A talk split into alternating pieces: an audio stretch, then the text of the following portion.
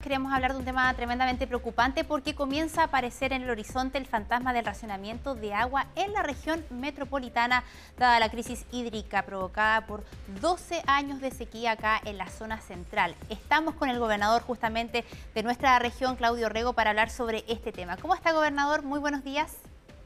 Buenos días, Natalia. Buenos días, Polo. Buenos días. Gobernador, bueno, usted puso la alerta respecto a esta posibilidad de racionamiento de agua. Em, en términos concretos, ¿qué escenarios deben cumplirse para que tengamos derechamente racionamiento de agua en nuestro país? Lluvia desde cierto mes, eh, sabemos que el invierno pasado fue tremendamente seco. ¿Qué tendría que pasar para que comience a ocurrir esta situación?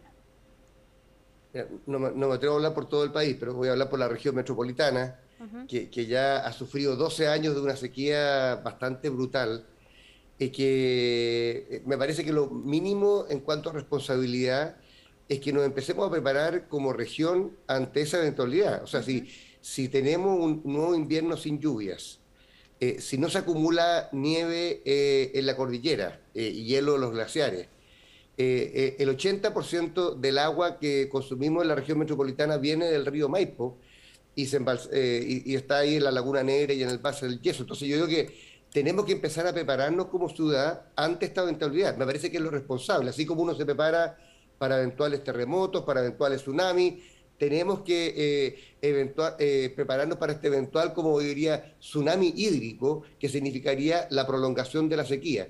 Y eso, honestamente, creo que en la conciencia de los santiaguinos simplemente no está. La gente eh, bota el agua, la gente no ahorra agua, eh, se riega a las 12 del día en pleno verano y eso es parte del problema que tenemos. Una ciudad que vive en el riesgo de la inseguridad hídrica y no tiene conciencia del problema que está viviendo y que puede agravarse durante este año. Así que no podemos descartar este año eh, tener razonamiento. Es parte del de, eh, horizonte que tenemos durante los próximos 12 meses. ¿Qué es lo que tiene que cambiar? Eh, bueno, usted menciona algunas conductas, ¿no es cierto? Obviamente que hay conductas de las personas. ¿Qué pasa con la, preparación eh, y eh, las precauciones que debe tomar también la empresa que abastece, que es Agua Andina? Mira, a ver, Agua Andina a raíz de los cortes de agua polo del 2016 y 2017 hizo las obras que se le exigió, que le exigimos como autoridad en su momento de estos grandes estanques de acumulación de agua eh, y en ese momento el, riesgo era nuevamente lluvias, como probablemente tendremos hoy día, no sabemos, en la alta cordillera, ¿ah? eh, en este caso era el verano. Eh, y se prepararon estas esta, grandes estanques de agua que permiten aumentar la autonomía de, Santiago. Ahora, la tarea del ahorro del agua no es solamente una tarea de la empresa sanitaria esta es una tarea de la sociedad. Yo diría al menos tres cosas que se me ocurren que debiéramos hacer, aparte obviamente las inversiones que tiene que hacer Agua Andina, una de las cuales inauguramos el otro día, que es este acueducto que va por Providencia y que garantiza el agua para un millón de personas, que es la revisión de las cañerías. Pero yo diría, lo primero es eh, cambio de hábito de las personas, estas duchas eternas, los riegos a deshora, en fin, eh, el, ahorro del agua, menos superficie de pasto en las casas esa es una acción concreta. La segunda es la que podemos hacer el Estado.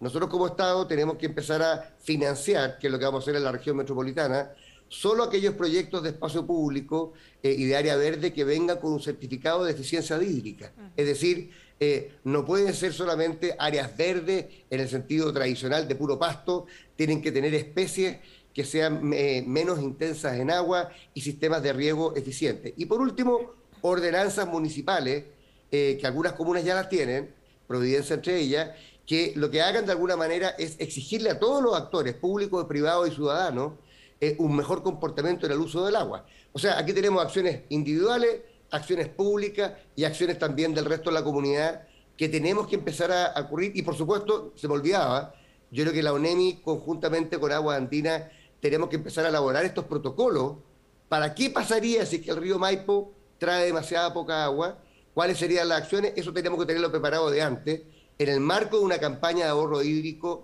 que es masiva y en la cual nosotros, por supuesto, queremos colaborar.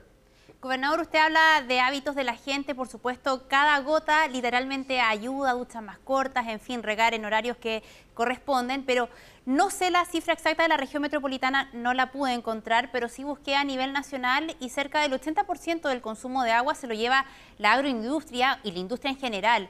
Y mucha gente puede decir por qué eh, yo tengo que de alguna manera sacrificar mi día a día si es que el consumo humano es mínimo en relación al consumo de la industria en general. ¿Qué se va a hacer con eso particularmente, con la agroindustria en particular? Mira, nosotros como región metropolitana, como gobierno regional, estamos financiando varios proyectos de eficiencia hídrica, precisamente viendo la mejor manera de que nuestra agroindustria, y en el caso nuestro de nuestra agricultura, a veces también la agricultura campesina, pueda ocupar de mejor manera el agua. Eh, así que todos tenemos que de alguna manera mejorar. En el caso de la región metropolitana, el 80% del consumo del agua eh, potable para la ciudad de 8 millones de personas viene del río Maipo. Eh, y ahí tenemos que ser capaces entonces de cuidar esa agua y también hacer algo lo que se ha hecho en otros países y entiendo que en nuestro país se va a empezar a hacer también, que empezar a ocupar para el riego eh, y para otras actividades industriales lo que se denomina las aguas grises, es decir, aquellas aguas que ya han sido consumidas y utilizadas por la ciudad, que después han sido tratadas en las plantas de tratamiento de la sanitaria, que después se puedan reutilizar eh, de otra manera y no simplemente botar en el cauce del río. Aquí hay muchas cosas que tenemos que hacer pero claramente la primera prioridad ambiental, y yo te diría eh, humana de la región metropolitana, es el consumo del agua eh, para las personas. Eso es lo que tenemos que de alguna manera proteger, y eso es lo que yo me temo, que de no hacer, de, continuar este cambio climático y esta sequía, y de no hacer cambios más estructurales, podemos de alguna manera poner en riesgo. Imagínense lo que está haciendo el parque metropolitano, está reduciendo las áreas de parque. ¿Para qué? Para ahorrar agua. Eh, lo mismo lo que están haciendo distintas comunas en cuanto a sus bandejones. Yo creo que tenemos que cambiar, o sea, tenemos que dejar de creer que estamos en el norte de Europa, eh, donde todo puede eh, ser verde porque hay mucha lluvia, y tenemos que asumir que Santiago se está desertificando. Mira, una mala noticia, me, avisa la gente de San Pedro que muchos frutilleros ya no tienen agua. ¿Para qué decirte la gente de la zona norte de Santiago, en la comuna de Colina, 150 metros cada pozo? En fin, eh, la sequía está, el cambio climático no es fake news, llegó para quedarse y la ciudad tiene que prepararse para este escenario y eso significa cambio de hábito y también cambio de regulaciones. Eh, gobernador, ¿qué, em, ¿Qué papel juega en todo esto el proyecto Alto Maipo? Eh, usted eh, se hizo parte como gobernador de una demanda civil en contra de un convenio que firmó el año 2011 Alto Maipo con AS Gener para la utilización justamente de eh, agua destinada al consumo humano para la operación de ese proyecto hidroeléctrico. ¿Por qué se hace parte? ¿qué, ¿Qué es lo que se busca con esta demanda? Porque el argumento fundamental de Alto Maipo es que, claro, ellos toman agua pero la restituyen en un 100% al río Maipo. Mira, el fundamento principal, Polo, de, nuestro, eh, de nuestra acción judicial, que nos sumamos a una demanda que habían hecho Sara Larraín eh, y Marcela Mella ya hace algunos años, tiene que ver con que creemos que el objeto del contrato entre Agua Andina y Alto Maipo es ilegal. Es decir, una empresa a la cual se le concesiona, se le entrega como en resguardo, en protección, toda el agua de Santiago, no puede hacer negocios complementarios con esa agua. Y lo que está haciendo Agua Andina es arrendarle de alguna manera el agua a Alto Maipo para que la pueda ocupar. Nosotros creemos que legalmente eso no corresponde. Eh, segundo, desde el punto de vista ambiental, creemos que en la situación eh, ambientalmente frágil en la cual está la región metropolitana, donde tenemos poca agua, donde la principal eh, desafío es el tema hídrico, no debiéramos sumarle ningún solo riesgo. A mí me han dicho, eh, la, gente de Agua también la gente que apoya este contrato, que el agua va a ir a la, a, la a, ¿cómo se llama?, a Alto Maipo y después va a volver al río. Pero bueno, convengamos que Alto Maipo se ha equivocado bastante. ¿ah? Ese era un proyecto que iba, iba, a demorarse seis años, se ha demorado el doble, iba a costar 700 millones de dólares, ha costado 3.500. Calculaban que iban a tener mucha agua y ahora no van a tener agua. Entonces, eh, de repente uno también piensa que este contrato eh, tiene por objeto eh, ser como salvavía de Alto Maipo, más que asegurar el agua de la región metropolitana, que es el objetivo principal de la empresa sanitaria. Entonces yo diría, pastelero tus pasteles. usted tiene una concesión para resguardar y proveer agua a Santiago, dedíquese a eso. el negocio hidroeléctrico es otro. y, y Alto Maipo tendrá que arreglárselas como pueda, sin el agua de Laguna Negra eh, y del el embalse del Yeso, que son las grandes reservas de agua de Santiago. Esa es la- nuestra postura. Perfecto. Eh, vamos a ver qué dicen los tribunales.